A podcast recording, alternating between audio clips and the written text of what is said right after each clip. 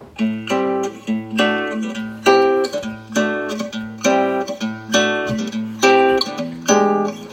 り込んだ君を起こして月を見よう。こんな綺麗な月は生まれて初めて。中華街にあの、張さんというお友達がいまして、料理研究家なんですね。あの、横浜の、あの、新山下ってとこに僕住んでたことがあってっていうか、えー、割と横浜長いんですよ。丹町に行って、新山下に行って、それから横浜駅のあれ何、何、何区だ？忘れちゃったな。まあ、結構、あの、20年ぐらい住んでた。その張さんの、えー、がいるのは横浜中華街の原方向ってところで、こうで、例えば、あの、おせち料理を、あの、張さん頼まれてて、えー、50個、高島屋の、あの、おせち料理ですよ。50個ぐらい作ると。ちょっと、とてもじゃないが一人じゃ無理だから、僕とスーノ君と二人で行った、行って、えー、それで、なんな、あの、ギャラはそのおせち料理みたいなことがありまして。それで、あの、そこの、えー、なんていうの、あの、年末のお歳暮に、えー、の鳥を、えー、虫鳥をね、蝶さん、うん、配るんですよ。調査が配るというよりも、あの、原方向のおせ、なんていうの、お歳暮ですよね。えー、平鎮楼とか万鎮楼とか火星楼とか、そういうとこに配る、えー、っと、虫取りなんですけども、あの、素材屋さんなんですね、原方向ってところ。で、あの、毎年作るのを、それも手伝いに行きまして、えーその鳥がね、作るの結構手間なんですね。で、まあそれも手伝った時に、あとうちわ2羽もらって、あのー食べたんだけど、むちゃむちゃうまいですよね。えー、これなんとか作れないのかなって長さんに言ったら、ちょっと家庭じゃ無理だ。と言われ、それから20年ぐらい経ってるんですけど、作りたいじゃない。それでも。それであの、今日昼間、あの、張さんから、えー、遠隔と言いますか、あの、インタビュー、インタビュー形式で作り方を教わったんですね。で、あの、まあ、作ってみよう。ということで、まだあのレシピの、なんていうの、あの、ちゃんと文章にはしてないんだけど、え、インタビューでまとめた、えっ、と、音源がありまして、え、実際にこの蒸し鶏作ってみようと思うんだよね。えー、張さんが言うには、まあ、の僕が作ったら僕の、え、蒸し鶏になるので、えっと、もうそれぞれその人の味にはなるというんですが、ま基本、えー、えー、まあ、なんていうか、調査がもしなくなっても、その、誰にもこう、あの、伝わらないわけじゃないですか。だから、あの、虫取りは僕は伝えていこうというので、そのレシピを、なんていうの、あの、今、えー、聞きまして、えー、お正月に向けて作ってみようかなと今思っています。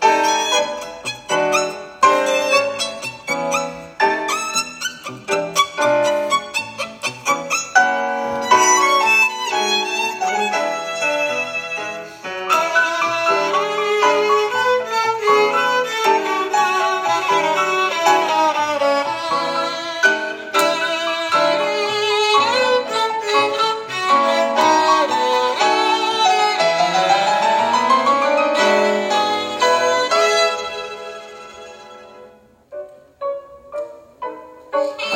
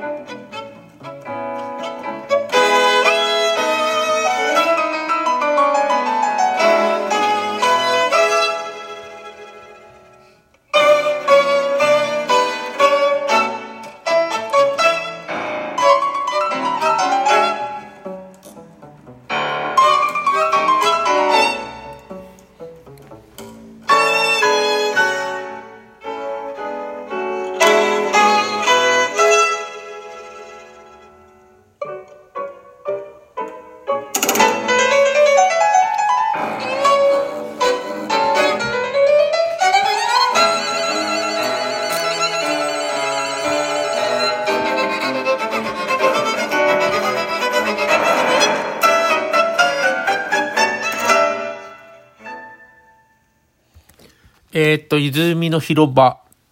単語楽団、ロトリゲス・レ・ベーニャっていう曲です。えー、どういう意味だとなんで、人の名前なのかな？えー、柴田奈穂さん、えー、バイオリニストの、あの、が、まあ、座長、座長じゃないな、なバンマスっていうんですかね、えー、の曲です。えー、結構面白いんだよね。黒猫の単語とかあったり、またかけますけども、いろんな曲、それからあの、妖怪人間ベームの歌とかね、結構面白いアルバムなんですね。の、張さんのさっきの話の続きなんですけど、張さん、あの、料理研究家なんですよ。あの、中華街の、えー、原方向の2階でいつも、あの、いろいろ料理を作ってて、さっきの、えー、っと、蒸し鶏も、えー、味の素の人たちが、あの、これを再現したいって言って、もうね、ビデオと、ビデオというか、あの、動画を撮ってね、それで、えー、張さんが言うには、再現できないって言うんだよね。もう、すごいアバウトなの。あの、油とか塩とかそういう色の、あの、調味料をコンコンとなんてね、あの、入れるんですけどね、あの、お玉に、えー、ちょっとすくって、しかもすくってというよりもね、なんかね、お玉にちょっと、えー、軽く、えー、ついいたやつを、ちょっと、あの、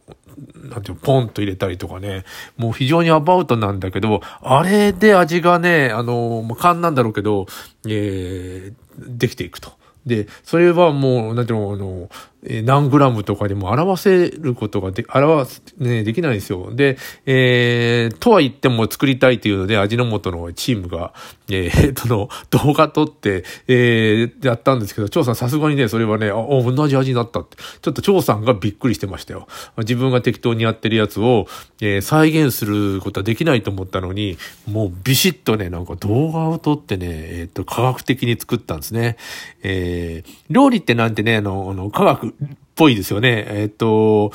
あの、大学の科学系の人たちが、おやつ、おやついうか、あの、お菓子とか料理作るの得意だったりするのはよくわかります。なんか実験のような感じもするんですよね。えー、どれを、どれぐらいみたいなことをやって。で、その張さんが、僕、横浜にいた時に、えー、まあ、いろんな、あの、研究をしてるというか、料理をこう、作ったやつを持ってきてくれるね。ある時なんかさ、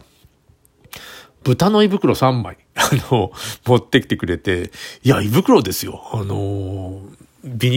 ールの中に入ってて、えー、入り口と出口がある形してるんですよ。うわ、これちょっと食えないやと思ったけど、いや、それでもさ、あの、食えないですってのはなんだから、あの、ちょっとね、ナイフで切って食べてみて、うわーったらうまいんですよね。いや、もう形はだけど、でも、まあ、ちゃんと、なんていうの、切っていくと、普通のお肉の、えー、なんていうの、えー、に、なんていうの、調理した肉になるんですけども、その元の形がすごいよね。えー、それとかね、あの、ななんかいろいろ持ってきてくれたんですよね。あの、まあ、大量に作って、えー、っと、みんな食べれないみたいなことがあって。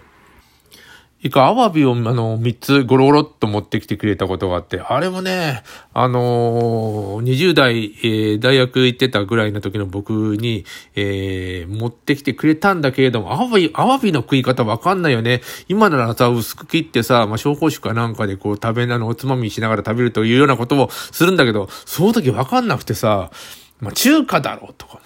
じゃあ、あの、どうやって食べていいかわかんないから、一個、とりあえず、あの、えー、なんだ、インスタントラーメン、えー、エースコックのワンタン麺かななんかにね、えー、鍋で煮てさ、そこにあの、アビをゴロンと入れて、えー、かじって食べたらもう、うまくないんだよ。そんな食べ方するのが、もう、どうかしてるんだけど、あの、わ、これ美味しくないな、硬いし、とか思って、えー、捨てちゃったことがあって、あの